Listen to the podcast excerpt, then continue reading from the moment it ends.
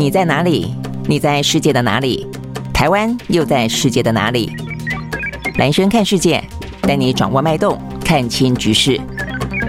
找到相对位置，定位自己的坐标。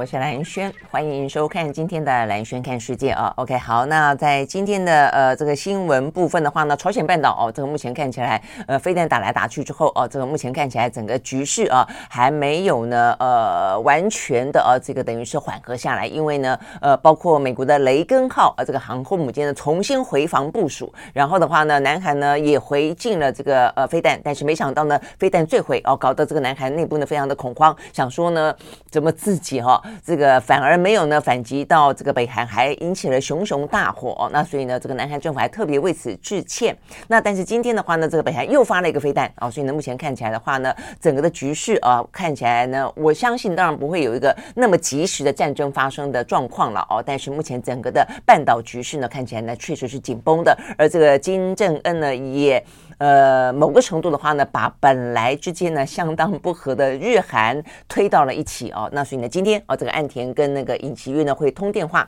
好，所以相关的话题在今天也会是一个重点。那再来的话呢，俄乌战争哦的部分，因为呢，呃，这个普丁纳进了四个州，乌克兰的这个宣称要呃这个公投入俄的哦，这个四个州。那现在的话呢，包括乌克兰持续性的反攻。那今天的话也有一些相关的后续的新闻啊、哦，我想这也是个重。重点。那最后的话是马斯克啊，这个马斯克到底要不要买 Twitter？那这个当中，坦白说，我觉得相当程度的是一个商战的策略了啊。怎么说呢？这个策略是怎么走的呢？我们休息，呃，我们待会儿也会告诉大家啊。所以一开始的话呢，我们也还是从啊整个的呃欧美股市呢，跟大家的经济生活有关的开始看起。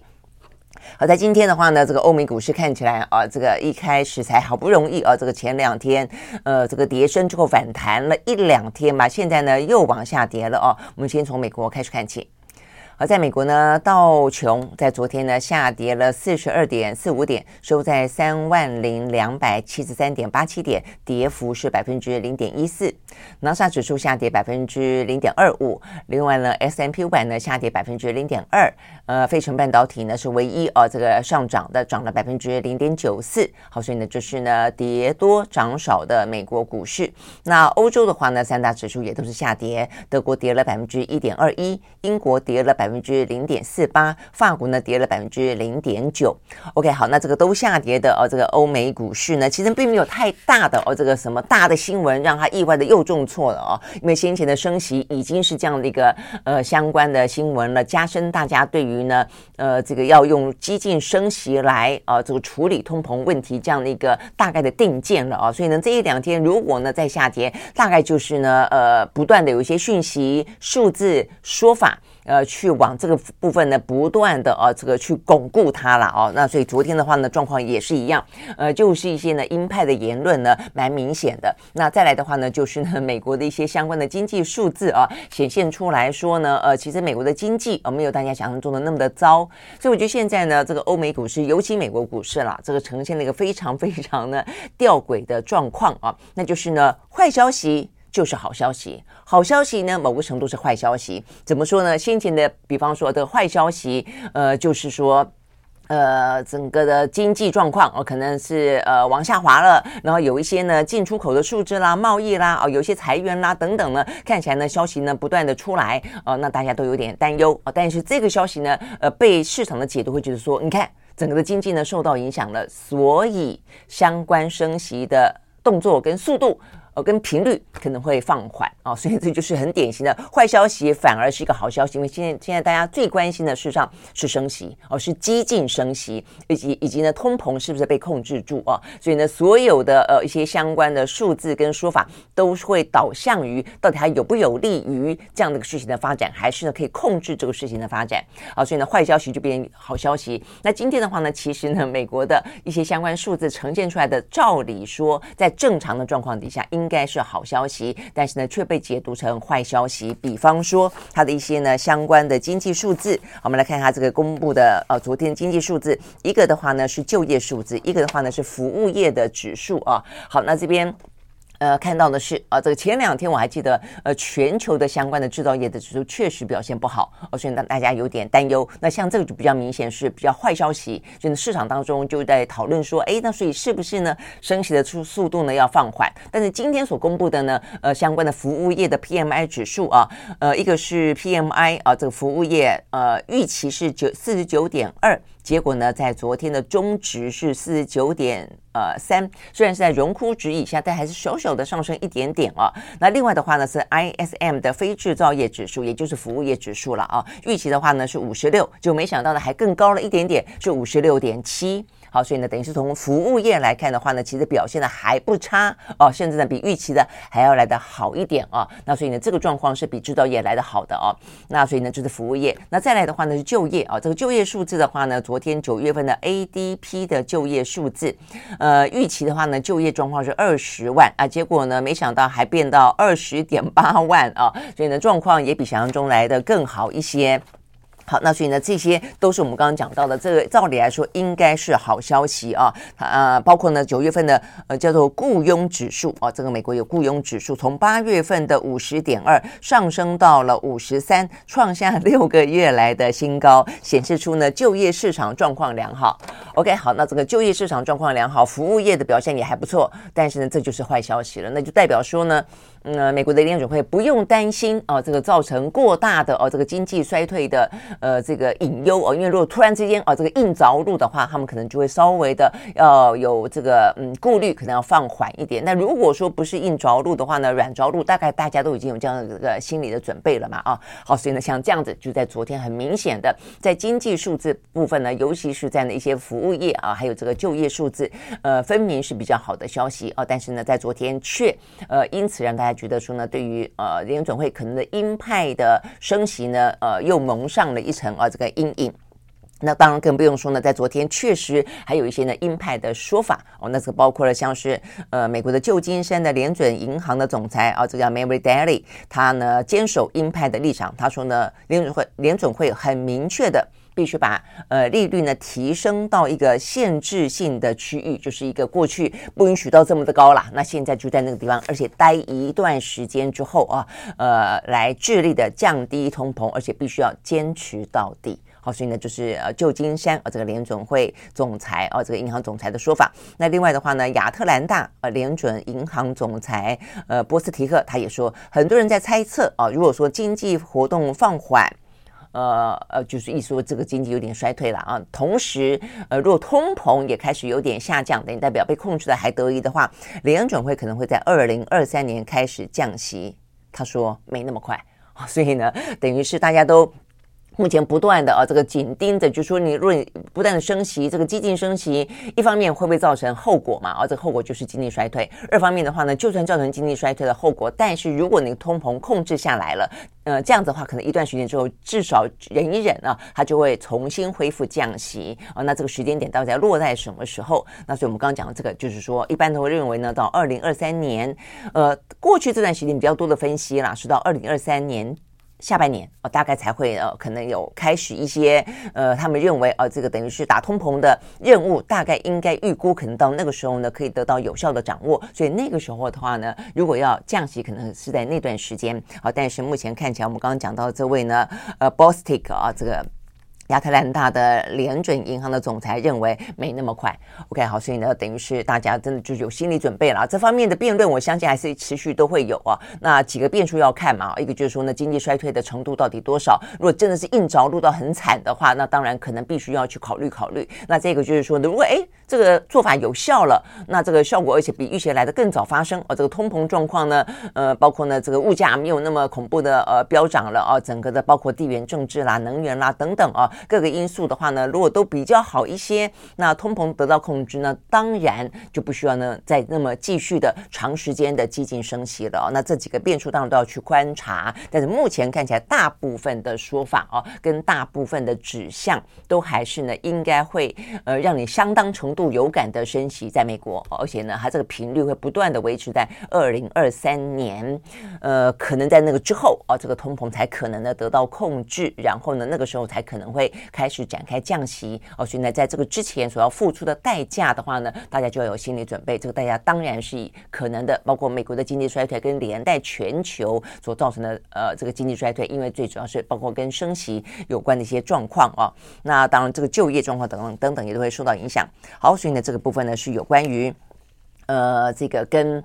呃，升息不升息啊？这个相关有关的呃话题之之一。那另外的话，在昨天比较受到关注的国际当中，财经的部分就是 OPEC 啊 Plus 他们开会了。好，这个开会的话呢，没想到啊，这个如先前啊，等于是前一天才释放出这个消息，就是每一天呢可能会减产两百万桶。哎，结果呢，会议当中啊就宣布了，确实从十一月份开始啊，每天将减产两百万桶。好，所以所以呢，这个消息一出来之后啊，这个相关的油价啊，这个当然。就应声上扬，好，所以呢，其实这个消息出来，就是说会要减产的消息，大概已经走了两三天不止了吧？哦，至少有两三天，就是让油价呢不断的往上走，算是一个利多了哦。因为先前的话呢，都是因为担心经济衰退的关系哦，所以呢不断的跌。那现在的话呢，呃，等于是在供应面啊，这个要出现一些相关的自我的削减哦，所以这方方面呢，就推动了油价呢连几天上升哦。所以呢，前几天上升的已经算不少了哦。所以呢，今天真正拍板定案之后。的话呢，算是小涨。我们看到呢，这个西德州原油呢涨了百分之一点四，收到每一桶八十七点七六块钱美金。伦敦布兰特原油上涨百分之一点七，收到每一桶九十三点三七块钱美金。好，那但是就像我们呃昨天为大家分析的啊，就是说事实上呢，目前它这个目标目标的这个量啊，其实并没有到达那里呃，所以就算说你要减产两百万辆呃两百万桶每一天啊，事实上呢，因为本来就没有到达那里啊，那所以。真正减产的，在市场当中，呃，因因此少掉的油，其实呢，并不会来的那么的多哦。那我看到今天呢，呃，这个相关的专家在分析，呃，加来减去，实际上的掌握的数字啊，这样子的一个去统计，大概啊，真正会从市场上面呃减少的大概一百万。桶哦，这个每呃每一天一百万桶左右，虽然他嘴巴上面是说目标，呃是说要减产两百万桶了啊，但不论不论如何，呃在这样的一个状况底下啊，其实这个呃为什么油价会马上的上涨，你会知道说呢，其实这个讯息很清楚，那就是呢他们要告诉你说，呃目前看起来对他们来说稳定整个的油价市场哦是他们目前的重中之重，呃所以呢这个油价的稳定啊这个。像我们目前最大的目标，OK，那但是如果这个样子的话呢，事实上呢，对于整个的经济的影响哦，可能就是比较值得担忧的，因为呢，呃，就油呃，就油产油国来说，或者说一些跟油相关的一些产业来说，当然是希望油价在一定的高点嘛，哦，但是就一般的消费者来说，尤其现在的话呢，我们刚刚讲到通货膨胀啦，物价飙涨啦，事实上呢，其实最希望的当然就是油价哦能够往下走，那整个的一些相关的物价呢，一般的交通啦哦等等的呃成本。本啦哦，这个一些商品成本都才会因此而比较不会那么不呃不负呃负荷嘛哦好，但是显然的呃这个 OPEC Plus 他们比较在乎的当然是他们这些产油国的利益了哦。OK 好，所以呢这样子的一个状况，事实上呢呃用减产的方式啊呃在先前比较大规模的减产是在二零二零新冠疫情爆发了以后呢，发现整个态势不对啊，整个的对经济的影响冲击还蛮大的之后呢是。呃，OPEC Plus 第一次大规模的减产啊，那呃，所以呢，意思就是说，你可以想象得到，因为疫情的关系而减产，那代表经济某个程度呃。整个全球的经济突然之间紧缩，它不得不减产。那所以现在的减产是为了担心接下来的经济衰退，就是说可能也不会哦有那么多的呃需求了，所以他们要先预先做准备哦。所以呢，这部分其实从呃 OPEC Plus 啊、哦、他们来减产，你可以去看得出来他们所他们眼中所看待的经济衰退的可能性跟它可能的严重程度，他必须要因此预先做准备嘛啊、哦。就从这个角度来看的话呢，似乎他们对于经济的前景也是非常的不乐。关啊，所以必须要这样的预先做准备，而这个做准备的状况几乎等同于二零二零年因应新冠疫情的减产，好，所以大概是这个意思啦。哦。好，那所以呢，这样的一个做法的话呢，呃，等于是我们刚刚讲到，它就是声明啊，他们要以这个捍卫啊跟稳定啊，支持油价市场为他们最主要的啊这个目的啊。这个做法的话呢，在昨天消息一出来之后呢，立即遭到了美国总统拜登呃这个蛮不客气的批评啊。那当然，因为呢，这个针对全球，尤其美国目前看起来是通货膨胀呃最严重的啊这个国家之一，也就是它因此要不断的激进升息，因此导致了这个外溢效果嘛啊。所以对他来说的话呢，呃，只希望哦这个油价能够尽量低嘛啊，所以他当然不希望哦这个 OPEC 减产，所以他先前本来还说服哦这些呢呃石油输出国呢都可以呢来增产啊，那只是说这些国家显然呢没有理会嘛。所以记不记得先前拜登还一度飞到了这个中东地区，还见了他非常呃讨厌的，曾经被他们骂为刽子手的啊这个沙乌地阿拉伯的王储。好，那这个都是为了要希望增产，就没想到现在目前看起来的话呢，为了这个呃石油哦本身的。这个油国利益啊，所以他们不但没有增产，反而减产啊。所以呢，这个消息出来之后呢，拜登立即发表谈话，他说他对 OPEC 的短视近利感到非常的失望啊。他说呢，目前呢，全球啊这个相关的经济的状况啊，事实上呢，非常的嗯，就压力非常的大了哦。那就没想到呢。呃，这个部分啊，所以我看这边就是他们讲到说，没想到他们还会啊，这个这个时间点啊，这个进行减产，让啊让。早已深受高物价所苦的国家啊，而且呢，还有包括呢，全球经济正在遭逢到俄乌战争，就是俄罗斯攻击乌克兰所造成的负面影响啊，呃，受到这个波及跟呃牵累的状况底下，竟然还减产啊，因此呢，表达呢非常的担忧。好，那但是呃，事实上坦白说，美国也自己也是一个很大的产油国跟天然气的产国，那你自己总得做些什么吧？哦，我想这也是很多的国家对于美国的一些。批评嘛，哦，那最好。拜登的说法是说，他十一月份呢要释出一千万桶的美国的战略储油哦，来让市场上面有所调节。因为呢，呃，如果这个市场上面因为哦这个 OPEC Plus 的减产，那所以这个量不够的话，那他只好释放出他的战备储油哦。那这个美国的战备储油量是非常大的了哦，所以某个程度来说可以成为一个非常重要的一个调节器哦。但是通常美国哦，你可想而知能不用。就不用啊，能够要别人啊来调节，他通常不会自己啊那么快就出手啊，除非到了不得已的状况底下。OK，好，所以目前来看的话呢，美国就是呃白宫哦这边方面的说法是呢，至少十一月份啊，他们决定要试出一千万桶的战备储油，不过同时之间呢，还是跟他过去的做法一样，他希望别人来帮忙啊，这个调节油呃这个石油市场。好，所以我们今天看到另外一个消息呢，就是呃《华尔街日报》报道哦说呢，目前美国。哦，这个正在呃打算针对呢委内瑞拉的经济制裁呢要放松。好，所以从这个角度，你就会去看到说很多的呃这个制裁啦、不制裁啦，呃，其实很多事情都是很复杂的因素的啦啊。你说呃这个制裁。的时候，呃，一定百分之百的对吗？那不制裁的时候呢，是不是又有别的因素呢？如果说先前对于委内瑞拉的独裁政府的不人道的作为啊，这个制裁是有道理的话，那突然之间呢，为了呃这个石油的需求而放松对于委内瑞瑞拉的制裁。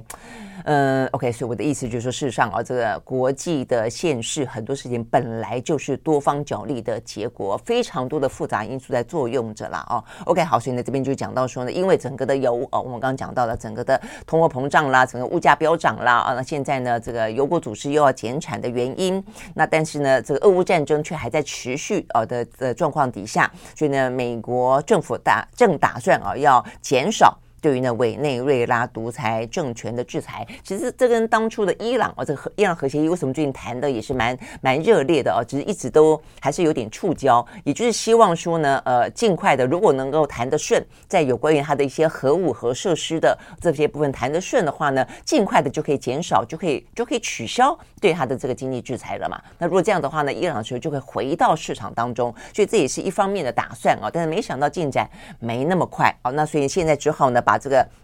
希望呢放到委内瑞拉去了哦。目前蛮多的欧洲国家，事实上呢，因为这个天然气、石油的关系，也都已经转而哦，这个往委内瑞拉啦，一些其他的哦，这个产油国来想办法呢，来分散风险，多买一些哦。好，那这个委内瑞拉的话呢，目前呃就是打算要放宽制裁，然后的话呢，要允许呢雪佛罗呃雪佛龙公司恢复在呢委内瑞拉开采石油。好，所以呢这个。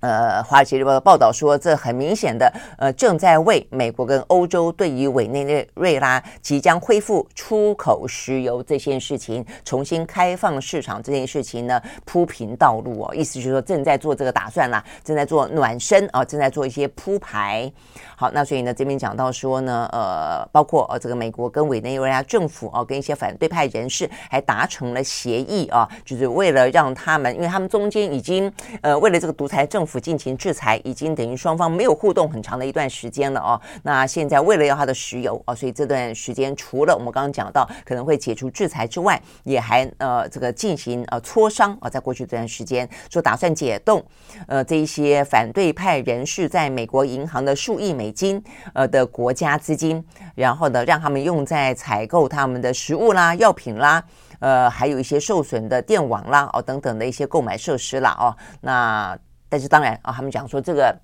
接下来的谈判啊，可不可能完完全全的顺利？除了呃，对于西方世界国家来说的话呢，对于这个委内瑞拉石油的需求是很明显的，确实也很迫切的。但是呢，呃，目前委内瑞拉的呃这个总统哦马杜罗。呃，也好歹要表现一下他的诚意嘛，啊，就是比方说当初因为要制裁所采取的你自己的一些独断的啊，这个呃。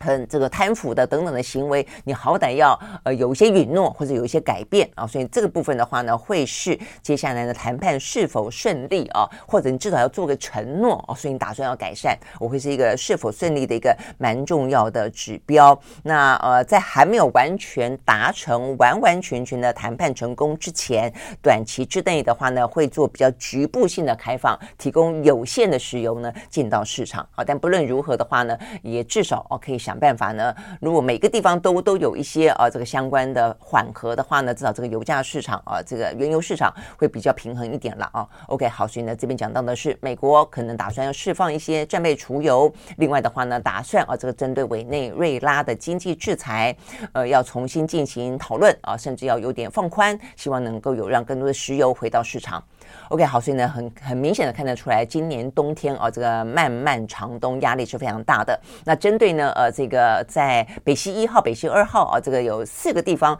呃传出爆炸这件事情，我刚刚看到今天啊，这个最新的消息还在调查当中了哦。那这个德国的。相关的警示，呃，这个警示单位啊，他们也说，目前啊，就是反正就是意思说很确定啊，很确定是呃人为的破坏啊。那他们认为目前有意图造成这个破坏的就只有俄罗斯哦，但是他们现在正在寻找证据啊，必须要有证据啊来做呃来辅佐啊，才可以呃做出一个正式的。调查报告啊，不过我想，不管是有有没有证据，结果是如何啦，就今年的冬天，很显然的啊，这个欧洲国家呃会过得很辛苦啊，会真的过得很辛苦。那尤其如果冬天又比往常更冷的话呢，可能会来得更糟糕。OK，好，所以呢这边是讲到从油价呢连带讲到这个部分，那事实上呢也讲到说这个俄乌战战争了啊，所以目前俄乌战争看起来。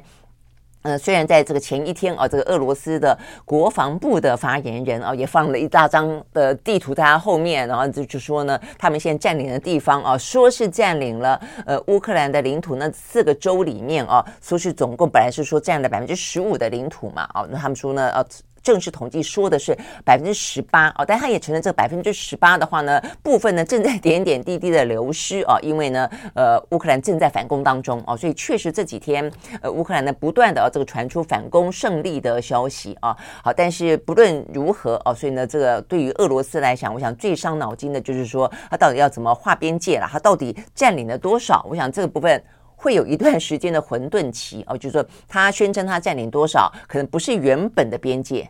啊，那但是呢，呃，这个状况的话，还会随着呃乌克兰的反攻进度哦，实时的在变化当中。好，所以呢，呃，这可能是一个比较棘手的问题。但就整个的俄乌战争的架构来说的话呢，其实并没有太大的影响啊。就是说，呃，俄罗斯方面并没有因为你乌克兰呃的一些零星的反攻，而且反攻得胜，因此呢，改变了他目前并吞，而且呢，继续宣布哦，因为他们现在有一个嗯，算是法律上面的行政上的程序去认。定这乌克兰的四个州已经成为俄罗斯的新领土，这部分完完全全没有影响啊。所以呢，最新的消息是，呃，目前呃这个俄罗斯方面啊，这个就已经是呃把这个四个州啊这个纳进了。俄罗斯的领土之外，它也已经等于是得到宪法啊，这个宪法的认证了啊。这边是讲到说宪法法庭啊，所以呢，俄罗斯的宪法法院承认了这些协议，就是说呢，呃，普丁跟这四个州的。傀儡首长啊，签了协议，说这些州因为呢经过了公投，他们愿意要并入呃这个俄罗斯啊，所以呢这些签署的协议呢被俄罗斯的宪法法院认证了啊，所以呢等于是呃正式的啊这个加入了俄罗斯。那 OK，那呃，这个是一个昨天啊，这个相关的行动。那也因为这样这样的关系，所以俄罗斯的总统普丁今天表示啊，呃，即便在俄罗斯呢遭到了一些军事挫败啊，他也承认，而且呢失去了几个主要的城镇啊，那而且呃，他但是他预期整个克里姆林宫并吞的乌克兰四周的局势将逐步的缓和下来。啊，所以会缓和下来。好，所以呢，这个部分的话呢，是目前我们看到啊，这个最新的消息。但是乌克兰方面，当然啊，这个泽伦斯基就说他们是不断的啊，这个在重新呃收复他们的失土啊。像是泽伦斯基就在昨天晚上说，呃，这个乌军已经从俄军手中夺回了鄂鄂赫松啊这个地方，就南部那个城镇的三个村庄。好，那所以双方大概就是这个样子吧。啊，就是至少在普丁的说法当中，他认为局势会稳稳定下来。那嗯，至于领土的多寡啊，这个怎么界定是一件事情。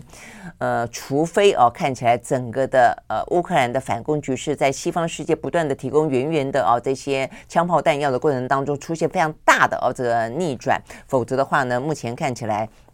的状况就是这个样子了啦哦，好，所以呢，这是我们刚刚讲到的啊，这个一路从呃国际的财经，然后讲到了这个石油啊，这个最新 OPEC 的决定要减产，然后呢，这个呃拜登啊的批评啊，讲到了这个俄乌战争。那除了这个之外的话呢，在今天有另外的啊这个相关消息，呃，在财经部我们先讲的话呢，就是马斯克。好，所以马斯克的话呢，目前看起来哦，这个就是翻来覆去了哦。那所以呢，目前看起来，呃，这个最新消息是来自于《华尔街日报》，因为它比较多的一些财经当中啊的讯息嘛，这个比较及时跟内幕啊，所以这个最新这个内幕消息，他们讲到说，在马斯克宣布。他要重新呢，呃，这个收购以原本的价格哦来收购呢，呃，这个 Twitter 之前，其实在过去这一个一两个礼拜当中，双方哦等于是呃马斯克跟 Twitter 其实曾经就有关于这个规模四百四十亿美金收购的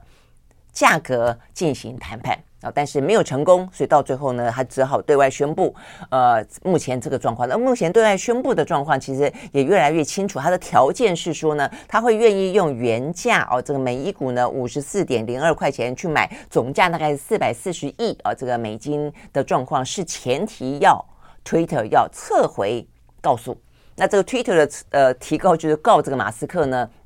拼命撕毁啊，这个呃本来都已经谈好了这个呃这个意向书了嘛，等于就是要买嘛。从今年四月开始啊，就是马斯克说要买，后来呢，Twitter 也愿意。那愿意之后的话呢，双方就呃这个表达情意了一段时间，就没想到呢，呃不到一个月的时间，马斯克突然又说啊，你好多机器人，你好多假账号，所以我要你要这个提出相关的报告哦。那如果呢没有处理完这个事情，那我就不买。那但事实上哦，这个一路走来，其实呢，在大部分的商场上的分析都觉得，因为有些人都觉得说啊，你看这马斯克反来覆去啊。但是呃，我们我在蓝轩时间啊也介绍过他的一本书啊，这个马斯克传，名字叫什么忘了啦哦。那但是那本就是蛮在西方世界蛮权威的一本书啊，也是经过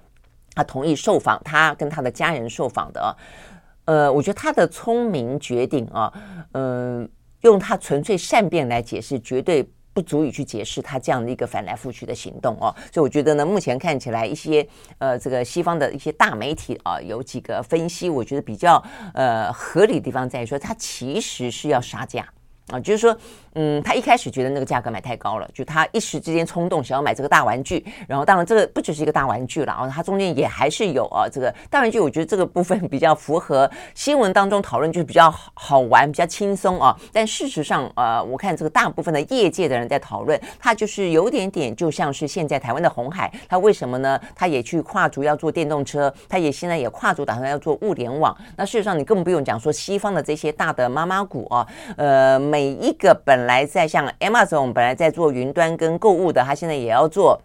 呃，一些可能平台，然后 Apple 本来在做硬体的，啊，这个卖手机的，现在也要去打造它的生态圈。那现在的话呢，包括呢，像是 Google 啊，本来在做这个搜寻引擎的，它也要去卖个手机，然后也要去弄别的平台。就是大家都发现到未来，呃。每一个每一个啊，这个最主要的公司都要成立自己的生态圈，它都得要有硬体、有软体、有平台。OK，好像对于呢马斯克来说，现在的平台一个是在手机，手机不是他的呃强项嘛，哦，所以有一群是在这是等于是以手机环绕在以手机为主的那么一个生态链。那对他来说的话呢，包括呃马斯克，包括我想红海的想法，都是要以未来的车子，等于是车用电脑，它形成一个物联网哦，所以它形形成一个生态圈，就是车子会是一个移动的 移动的电脑。那所以这个时候的话，必须要有 content 啊，所以呢，其实 Twitter 啊，这个就是马斯克相中了 Twitter 相当程度的原因之一，而且是一个蛮重要的原因，就是它有了车子，它有了卫星通讯。它要有一个 content，这个 content 就是 Twitter，就是一个社群平台啊。那所以呢，这个部分，嗯，你可以说他当初想象中的一个大玩具，但事实上它是一个有非常清晰的，呃，就公司本身来说的一个战略目标的，呃，这个下棋。好，但是呢，价格是一个很大的问题啊，所以呢，过去这段时间讨论到有关于呢，呃，假账号啦、机器人啦，或许本来就有哦，但是他有点借题化发挥哦，就要求他呢提出一些调查，要求他呢，呃，做一些整顿，没有整顿的话呢，他就不买，或者没有整顿的话呢，那么他就要要求降价来买。OK 好，所以但是呢，一路走到现在啊，目前似乎呢，因为 Twitter 他就也也承认有部分的问题，但是他提出了报告之后啊，他说只有百分之五。只有百分之五的假账号跟机器人，那你说他信不信？那马斯克说就我不信，太少了哦，所以呢，就我还是不要买。那所以呢，这个推特就就搞他告上了法院了啊、哦。那到底呃程度多少，我们当然不知道哦。但是呢，就嗯目前看看起来的话呢，很显然的，呃，当马斯克他在这个 Twitter 告他，因为告他之后，相关的数据都必须要端到法院上面一一的去检视嘛，哦，所以呢，目前看起来的话呢，呃。马斯克突然之间就在十月十七号双方要对簿公堂之前，突然之间又说：“那这样子好了，如果你撤告的话，我就愿意买。”啊，或者是说呢，讲到说那先前啊，这就是最新的《华尔街日报》《华尔街日报》的报道，那因为你降价，你降价我就买，代表的就是应该就是有关于呃，Twitter 告马斯克呃片面的毁约啊，这个等于是取消哦，不打算再去进行交易这个部分，他所持的。呃，有关于推特部分假账号跟机器人这部分的话呢，呃，有一些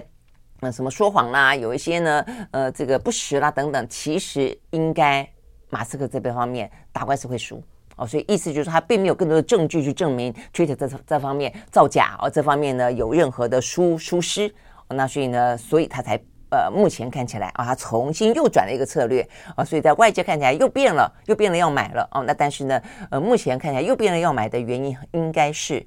他如果不买，他可能不但官司打输。结果还是要买嘛，因为他这个官司是说你怎么可以片面毁约，所以结果你还是要买。但是针对啊这个他可能官司过程当中的诉讼费用，他可能更要付出很多的天价，所以就是算一算是一个不不划算的一笔生意啊。所以目前的最新的状况是这样子，这样子啊。我看这个美国的一些相关的媒体报道，那只是说好，那这个呃现在华尔街日报披露了啊，就是说他先前曾经讨论过要要不要降呃，就是要求 Twitter 降价。然后呢，也希望说好，就算不降价，那你要撤回告诉，显现出来啊，这个就是马斯克可能认为他的官司必败啊，这个胜的几率微乎其微。好，但是现在看起来的话呢，那 Twitter 方面他有没有足够的把握，到说我连官司都不撤，我就要让你这个呃交易继续下去？所以目前的话呢，这方面可能还会再继续的啊，这个。在这个角力当中一段时间，好，但是时间也蛮近的了啦，十月十七号嘛，哦，那如果说不测的话呢，就要呃双方上法院了啊，那所以这个部分的话呢，是有关于呢呃马斯克啊这个最新的一些讯息，所以在在今天看起来的，昨天啊这个嗯推的是股价狂飙，飙了百分之二十几嘛，啊，那实在是飙得太高了，昨天呢稍微的下跌了一点啊，这个 Twitter 经过呢两位数字。两位数字的喷涨之后啊，这个昨天呢，股价稍微小跌了百分之一点三七，呃，收在每一每一股啊，这个五十一点三块钱美金。那另外的话呢，反倒是我们昨天就讲了这个特斯拉啊，连跌两天。嗯，因为如果说这个马斯克真的决定重新啊，这个要再去买 Twitter 的话呢，当然啊，这个会不会影响到啊这个特拉呃特斯拉的啊这个等等的啊这些资金等等，所以啊这个在昨天特斯拉持续的收低，呃跌了百分之三点四六。OK，好，所以呢讲到啊这个特斯拉啊，所以我们这个有关于。推的部分大概就是这个样子，这个最新的进度了啊。那至于电动车，我们刚刚讲到电动车啊，这个上市会是下一下一个呃，现在到下一个阶段当中最夯的部分啊。所以我们今天还看到呢，Morgan Stanley 啊，呃，做了一个调查的啊，这个针对半导体业者啊，这个的一些调查报告，他们呢呃说啊，他们认为二零二三年的下半年。半导体的行业将进入复苏期啊，因为这段时间被整个的疫情啦，呃，这个呃地缘政治啦打得真的非常非常的乱了啊。那所以有些，尤其像华为哦，这个华为被这个美国哦这个打的呃，在五 G 部分的落花流水，事实上也让啊这个全球有关于五 G 的部件都慢了非常的多哦。那五 G 的部件慢，你可能元宇宙啦、物联网通通都会慢哦。那所以他们认为。这是摩根摩根斯丹利的说法了哦，他们认为呢，明年下半年五 G、人工智慧、物联网、电动车等长期的趋势没有被逆转，而且呢，将来那个时候呢，重新的进入复苏。也因此，他说他们把台积电啊列为呢投资首选的股票之一。好，所以呢，这个呃说法啊一出来之后，台积电的 ADR 呃就涨了百分之二点二九。OK，好，所以呢这些部分呢是。跟这个呃未来趋势跟电动车有关啊，不过电动车的话，如果说。接下来要进入复苏期的话哦，这个电动车所需要的这些呃电池哦，这个锂电池哦、钴电池等等这些矿矿产的开采就非常非常重要嘛。马斯克自己也投资去开了矿，不是吗？哦，这个大家都会想到，如果未来这个需求大喷大喷发的话哦，那么接下来会有很多的一些原物料的短缺。那过去这两年当中，大家对原物料短缺真的是被吓到了哦，所以呢，都很希望自己能够自给自足。呃，就是如果你的产业链太分散的话哦，而且太被别人抓住你的生命命脉的话，呃，其实大家都越来越呃这个担心了哦。好，所以目前有个最新的消息是拜登政府宣布哦，他们说呢，中国在刚果民主共和国开采提供电池的钴矿的时候，用了种种的手段呢进行剥削，而且剥削童工。像我们打算呢，在呃其中选举之后啊，应该会提出应对的方案啊。所以呢，呃，这个部分你会看得到，这也是另外一个竞争啦。就我们刚刚讲到，其实对美国来说啊，它这个竞争是呃方方面面都在竞争的啊。那这个对中国大陆来说，一方面是针对昨天才讲到针对半导体的高端的尖端的晶片。呃，甚至是跟量子电脑发展有关的啊，这个量子计算有关的，他可能打算要再进一步的进行相关的技术跟设备的禁止出口。那现在的话呢，针对电动车这部分的话呢，你拼命去挖矿，对不对？我呢要打击你的发展，某个程度我就打击你的挖矿。那所以呢，呃，这个理由当然是非常的好。如果说中国真的是用虐待剥削童工的方式的话呢，当然非常的不人道啊。所以呢，这部分的话呢，是目前看起来美国又瞄准了一个呢新的可以去呢，呃，想。办法去牵制住中国大陆的呃科技快步发展的一个方式了，那就是针对呢呃开矿这件事情。好，所以呢这是目前我们看到这个消息，所以这个消息一出来之后啊，呃好多电动车啊这个相关的一些设备的大厂呢股价呢都应声下跌啊，包括了这个嗯美国的电动汽车基础设施公司啊，呃有一个叫做 ChargePoint Holding 的。哦，它下跌了百分之四点零五。那这个 Volta 下跌百分之六点七二。哦，有一个叫 Blink Charging 的，呃，下跌了百分之五点九九五。哦，都跟 Charging 都跟这个电池有关。OK，好，所以呢，这些呢都是呃，我们讲到国际的财经连带的都会改，都会知道哦，有一些。趋势啊，正在怎么样发展，或者有一些地缘政治，或者有一些角力哈，正在怎么样这个进行当中啊？那对于我们生活的呃未来，会是一个什么样的牵动？OK，好，所以呢，这些是跟我们刚刚讲到的国际财经啊，因此衍生出来的那么多的话题。好，那接下来有一个呢，呃，比较纯粹就是地缘政治了，就是我们刚刚讲到的北韩了啦。哦，好，北韩的话呢，这个真的是啊，一下子之间。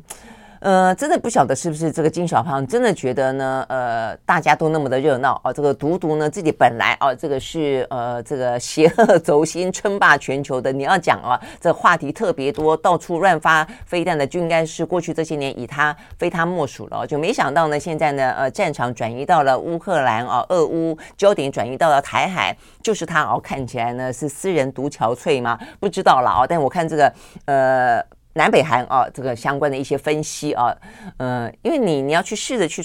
理解或者要去揣摩他为什么要这样做啊，当然就有各方面的分析啊。那所以这个目前是 呃大家分析最多的，就是说他不断的跟美国呼喊说，哎哎，我在这里啊，你不要忘了我。但是我坦白讲，我觉得也不，我不认为就是到此为止啦。那我在这儿呢，然后呢，哦，我想这个对于呃金正恩来说的话呢，有关于。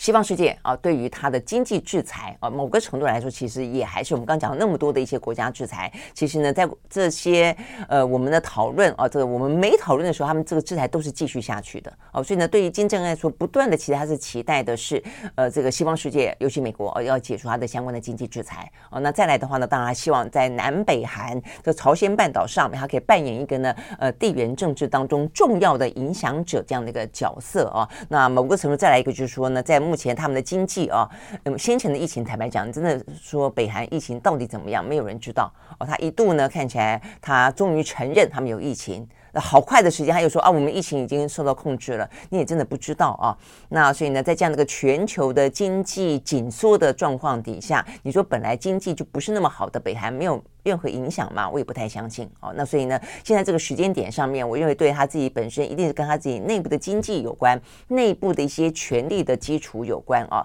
所以呢，一方面的话呢，如果可以解除经济制裁；二方面的话呢，如果他可以展现他强大的这样的影响力，其实对于他巩固内巩固内部的权力，一直都是呃这个呃金正恩哦，等于是他们金氏政权了向来的呃这个逻辑哦跟伎俩了哦，所以他拼命的呃展现出我们看他其他。他可能老百姓过得不不够好，但他的这个军事啊，他的武力，然后呢，西方这些邪恶的帝国不可以小看我们啊，等等，大概就是这样的一个逻辑都是存在的啊。好，因为这样的关系，呃，所以呢。呃，这个目前最新进展啦，就是他在两天前不是发射了这个中程弹道飞弹嘛？啊，这个呃，这个远中程的距离大概是可以达到关岛啊，这个三千多公里还有剩啊，它可以总共是四千五百公里到四千六百公里左右。哦，那在这样的一个呃进展之后，他在今天最新啊，他又发射了一枚飞弹了。好，所以呢，这个部分的话呢，是十二天来的第六度的试射飞弹。OK，好，那所以呢，这个部分的话是短程的飞弹啊，所以比较短。前一天的话呢是中程飞弹，后来这个目前最新的话呢是短程，呃，还还射两枚，又是朝日本方向射两枚，日本方向的东东海岸射了两枚的短程弹道飞弹。好，所以呢，这代表示的，因为在这个中程弹道飞弹跟短程弹道飞弹之间发生了什么事情呢？第一个，美韩他们回击射了四枚的飞弹。那再来的话呢，美国的雷根号本来已经离开了啊，这个原本呢韩美啊美韩演习联合演习的呃这个区域啊，这个那但是本来已经要回到这个横须贺了，现在又回回回防，又回到这个东海附近。那再来的话呢，就是呢日韩啊这个呃联手批评啊这个呃这个就言辞批评。美呃北韩啊，其实不只是日韩啊，美国也骂啊，这个危险且鲁莽啊，那这个联合国也骂，所以目前美国已经向联合国安理会提出说，针对北韩这次试射一个这么高危险的，还穿还飞越了这个日本上空，要求哦这个联合国的安理会来讨论。那当然这个部分我想讨论不会怎么样的啦，因为你里面有中国又有俄罗斯啊啊，但是这个部分的话呢。代表的是这个北韩就是要针对你这些动作进行反制啦，不管是针对美国把他这个案子提向了安理会，还是针对了日本跟韩国的强力谴责啊，或者还针对了这个美韩啊，他们又发射了飞弹。不过比较糗的是呢，这个发射了四枚飞弹之后啊，这个南韩自己也发射了一个飞弹，但是这个飞弹啊，他竟然呢没想到他坠毁了，这是一个插曲啊。那所以呢，这个插曲的话。呃，让韩国军方呢，因此还呃不得不出来道歉啊，因为实在是太尴尬了。呃，假设说你说北韩呢，他这样的一个射射飞弹是在耀武扬威好了，那呃南韩、美国等等，他如果要反击，你好歹也说，你看我跟你势均力敌哦，没有在怕的，就没想到呢，要跟你表现我的反击，突然间竟然才上升就就坠毁哦，现在坦白讲，真的是还蛮糗的哦。那我想可能不只是糗哦，因呃，他还坠地之后呢，发生了呃这个熊熊大火哦。那所以这个部分的话呢，在当地我看到这个南韩媒体的报道了啊，说这个访问当地的一些。呃，民众因为它这个发射没多久就坠毁在发射基地的附近嘛，哦，那这个地方的话呢是接近江原道江陵地区，所以附近的居民就说哈，发生战争了吗？哦，他们以为呢，因为南北韩的局势，事实上他们的感受啊，就像我们感受到台海局势紧张，他们也感受了这个南北韩的局势紧张啊。这段时间，因为嗯，其实从今年以来啊，这个今年已经发射了非常多的飞弹了。OK，好，所以他们就啊，发生战争了吗？哦，那后来发现不是，那不是的话也很生气，就怎么连。个发射飞弹也会呃酿制大火哦。OK，好，所以呢，这一个呢，该上升、该发射的玄武二哦，这个飞弹的话呢，没想到。意外的坠毁之后呢，引发熊熊大火，在这个平静的南韩的城市当中呢，引发了一一连串的恐慌。所以呢，一段时间里面啊，这个南韩的网络上面啊，都在讨论这个事情。幸好啊，所以军军方才会及呃立刻的出来注意进行说明，而且表达歉意了啊。他们就说呢，呃，目前这个飞弹的推进器是因为飞弹的推进器所造成的起火燃烧，但是弹头它有携带弹头。还有携带弹头，但弹头并没有引爆啊，所以呼吁大家呢不用过度的紧张。那但是当然啊，呃，他们也表示啊，这个歉意啊，就针对呃发射飞弹进行飞弹演习，竟然意外的啊。坠毁这件事情啊，这个表达歉意。幸好目前看起来没有任何的人员伤亡。好，所以呢，这是南韩比较糗的部分。那这个呃，OK，好，所以针对这些行为，那北韩最新就他也发发射了两枚的飞弹。好，那这个目前最新的状况来看的话，哦，就是呃，针对这个事情，我们看到尹锡悦跟呃这个岸田今天要通电话。所以呢，这件事情呢，呃，或许一下子就像就像是台海啊，它确实有这种。紧绷哦，而且呢，它确实是一个警戒升级啊，至少就是有有动作，而且是有一些军事演习的动作。那这个有军事演习，当然就比较担心擦枪走火。那而且的话呢，像对台湾这两天的讨论，呃，它这个新常态，那本来都是国际之间在讨论新常态。那在昨天的话呢，我们的国防部长呢，这个邱国正也承认了，这确实他在建立一个新常态，也因此因应这个新常态啊，我们这个今今天最新的新闻嘛，哦，就是说我们昨天也跟大家讲了啦，就他在立法院，我们很。及时的掌握到这个讯息，我们就看得到，我们确实改弦易辙了啊！本来的话呢，所谓的第一级就是说，若你有任何的呃枪炮啊，这个攻击性的呃，那我们才会进行反击。但现在的话呢，呃，这个邱国正啊，他昨天的。呃，讲的当然，我们今天得到的讯息又比昨天更清楚一点。他的前提讲到说，因为现在啊，这个共军越来越常用这个无人机扰台的方方式啊，不断的呢，这个越过海峡中线，或者呃，甚至到了更更近的，比方说什么澎湖啦、金门啦等等的上空啊。那所以因为这样的关系，所以我们决定改变我们的一个呃想定的战略。因为现在的无人机其实基本上来说，它相当具有攻击性，这点是真的啊。虽然在过去。这几次呢，呃，共军的无人机目前还说可能只是侦搜，哦、可能只是一个认知作战，并没有期待攻击的呃一些武器。但是你看这个在俄乌战场上面的伊朗的无人机，都是被俄罗斯拿来攻击啊、这个乌克兰的一些设施啊、所以呢，这个部分其实无人机已经成为攻击武器了哦。那所以呢，在昨天邱国正的说法里面就说，因为这样的关系哦、所以呢，如果说未来有像这样子的无人机或是一些呢。呃，机舰哦，这个越过了我们的领空哦，进入我们的领空跟领海，那么就不管你有没有什么开炮射击等等的，我们就视为第一级，我们就会进行反击。OK，好，呃呃，但是我们这是我们讲到这个台海目前最新哦，但不论如何，呃，现在目前看起来就是这样的一个往上推升的一个紧张的态势啊，那但是不见得会马上发生战争。南美台目前也是这个样子啊，它目前的话呢，整个状况是升级的哦，是升级的，包括它呃发射中程的弹道飞弹，包括它越过了日本的上空，就像是中国的演习越过我们的上空一样啊。好，所以呢这个部分的话呢，某个程度呢推进了啊，在这样子的一个嗯当事国附近的一些呢意外的关系，就像是我们美台关系更亲密了，台日关系更亲密了啊。那所以呢日韩关系的话呢，目前呢。看起来呢也更加的亲密了，好，所以这是这个今天的最新消息，就是韩国的总统尹锡悦今天下午呢将跟日本的首相呢岸田文雄来进行通话，哦，那双方可能就要进一步讨论安保的问题。这个问题是为什么之所以重要啊？因为你知道吗？日韩之间啊，他们的恩怨情仇啊，实在是非常的绵长而复杂哦，所以过去这段时间其实一直都虽然韩国是。美国呃的这个盟友，日本是美国的更亲密的盟友，但是问题这两个盟友之间却搞不好。所以呢，如果你有印象的话呢，拜登其实经常想要当和事佬，但是呢，当时和事佬要让大家呢凑着见面啊，呃，经常不成哦。那所以呢，这两个国家之间啊，其实包括了先前的慰安妇的问题。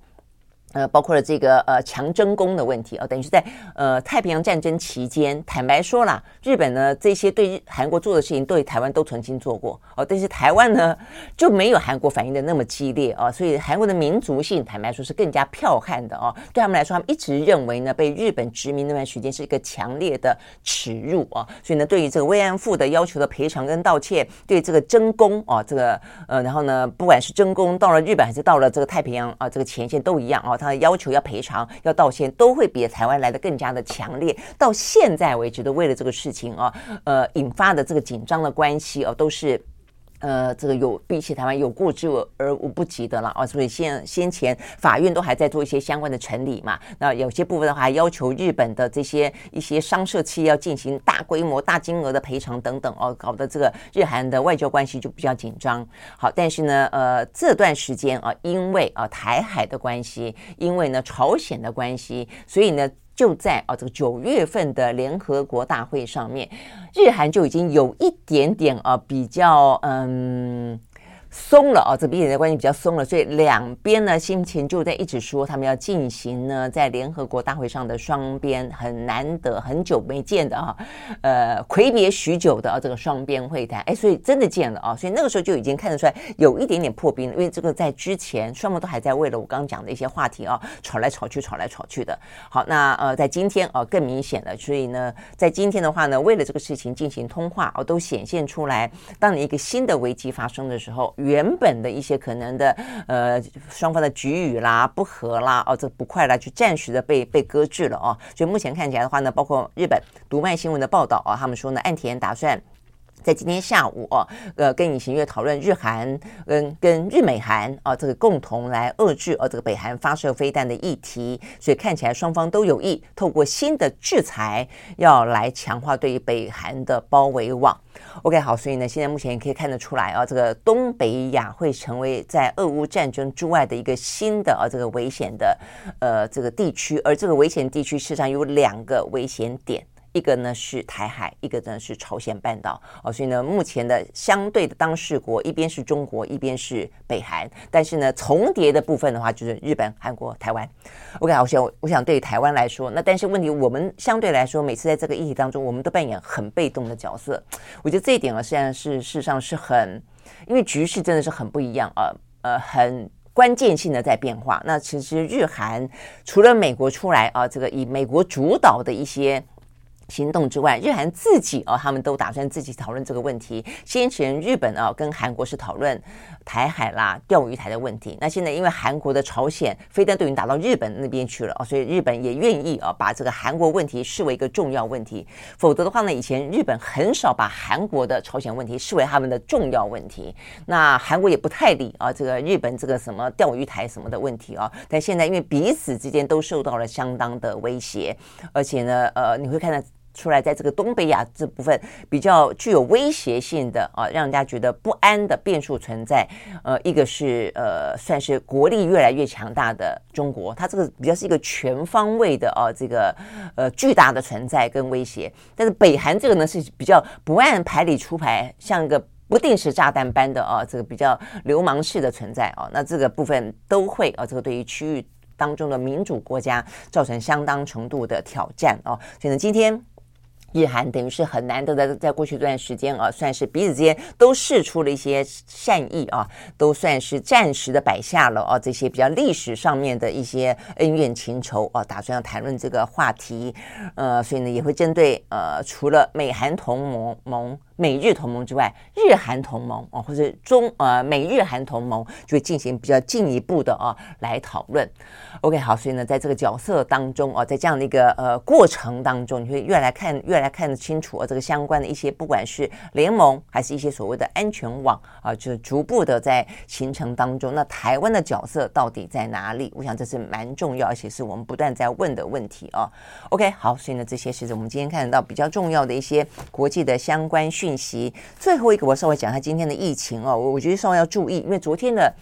呃染疫人数突然之间变成五万四千多人了，这这个数字真的是有点吓大家一跳哈。那因为本来的话呢，说三万多是一个高峰嘛，哦，所以甚至还有点点下来过是两万多。所以我们大概大概就以为说以三万多为呃基本的啊一个数字啊，它可能会是一个高原期。那接下来的话呢，就会下去。突然之间啊，这个走上五万四哦，所以这部分的话呢，呃，这个当然啊，这个王必胜昨天被人家问了以后，他也就承认了说哦，现在应该是高峰，呃，处于高原期，而且有往上趋势。不这个呃，如果是已经高原期，应该就是。高原一段时间就往下了，为什么还会往上？我觉得这个部分的话呢，真的是要稍微注意一下哦。就是说，呃，这个五万三万多到五万，实际上这个这个。增加的量是还蛮大的哦，这个问题我觉得应该要稍微关注一下是，是哪些啊、哦？哪些人染疫的多哦？当然不见得要去拘泥在说这个数字是哪些人啊怎么样，但是你要知道这个趋势为什么是这个样子，我觉得这是蛮重要。再来一个的话呢，是这个陈秀熙啊，这个台大公卫所的这个教授，他特别去看这个中重症啊，因为在昨天的话呢，不只是啊这个呃确诊人数啊突然之间。暴增到了五万四啊，那包括呢，呃，这个等于是中重症，昨天有两百二十个人中重症，死亡的话呢还有四十八。好，所以呢，中重症的人数啊，这个是陈秀熙特别提醒的。他说呢，目前看起来的话呢，呃，四十九岁以下的族群当中，中重症呢有趋向平缓。哦，所以意思就是说呢，虽然这个疫情在高峰，但是呢，哎，中重症的人不多哦。意思就是说呢，都是轻症居多，但是五十岁到六十四岁的中症率。